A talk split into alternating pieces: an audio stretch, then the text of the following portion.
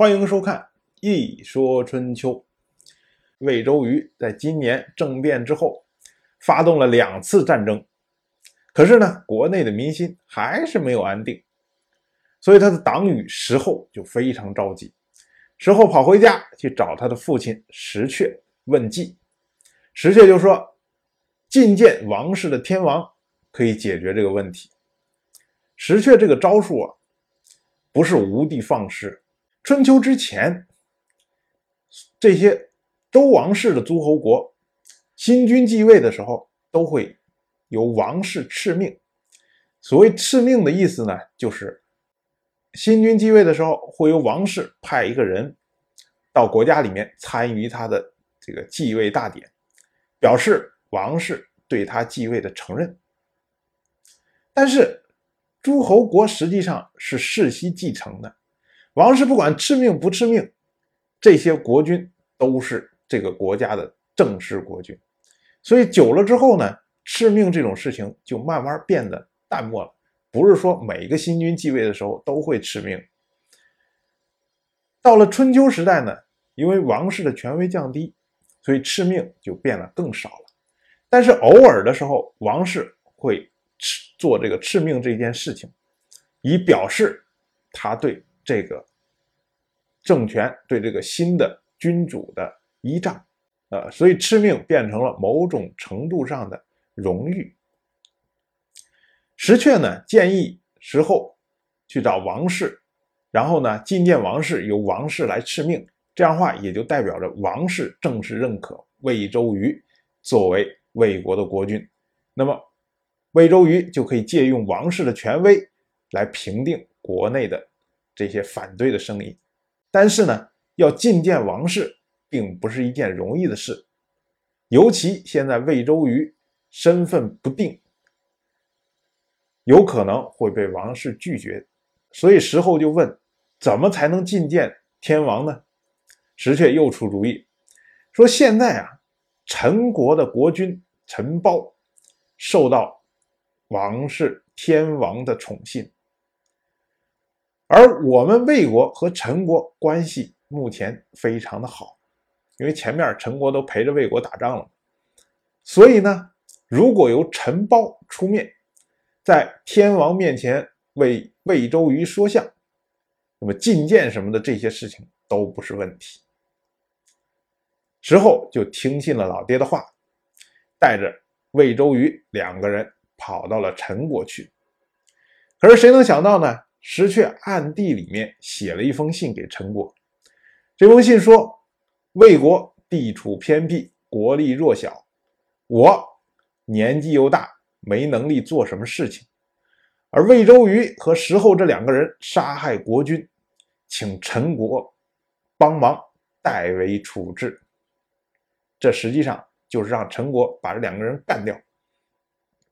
结果陈国收到信以后，马上。”把两个人控制起来，然后呢，就让魏国派人过来处置。我们前面说了，魏周瑜杀掉了陈国的血脉，所以陈国不管怎么对付他，都是合情合理的。说九月，魏国派幼宰丑，幼宰丑这个名字，幼宰是他的官位，丑是他的名字，派幼宰丑在蒲地杀死魏周瑜，而。石阙也派家臣汝阳间到了陈国，杀死了石厚。春秋借用君子之口来评价这件事情，说石阙真是忠心不二，痛恨魏周瑜，连自己的儿子都放不过。所以大义灭亲说的就是这么一回事。哎，大义灭亲典故就是出自石阙的故事。可是石阙的大义灭亲，虽然听着好听，但是石阙当年没有能够阻止魏阳宠信魏周瑜，也没有能够阻止石厚和魏周瑜相处，后来也没有保护魏完，能让魏完不受到政变的侵害，他唯一能做的就是杀死自己的儿子。作为一个父亲来说，这是何其的痛心疾首。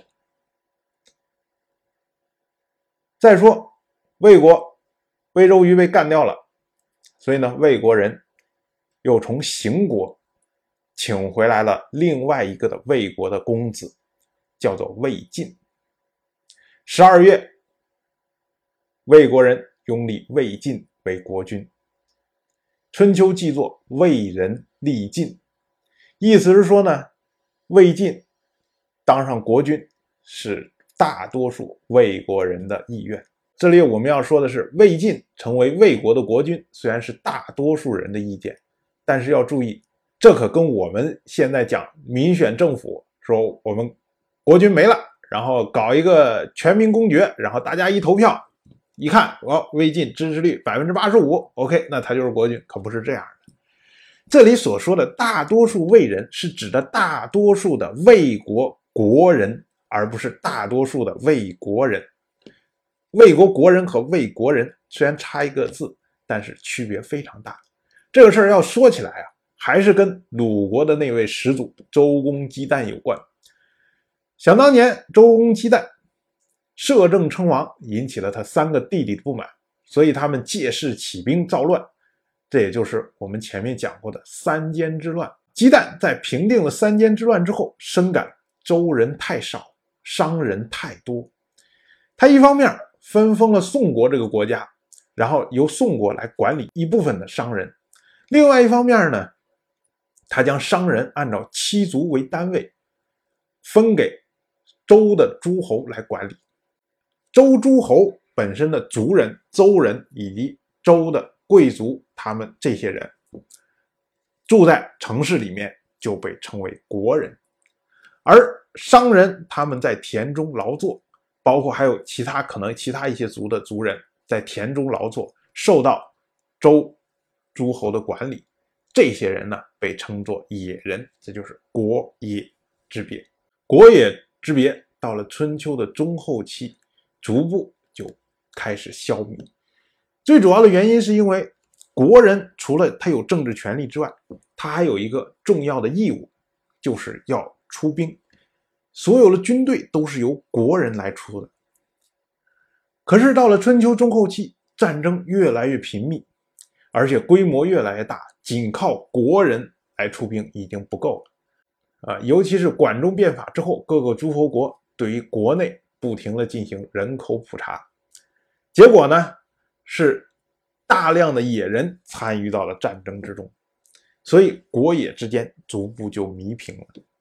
到了战国时代。战争规模更大，也就没有国人和野人的称呼了。当然，我就这么一说，您就那么一听。谢谢收看。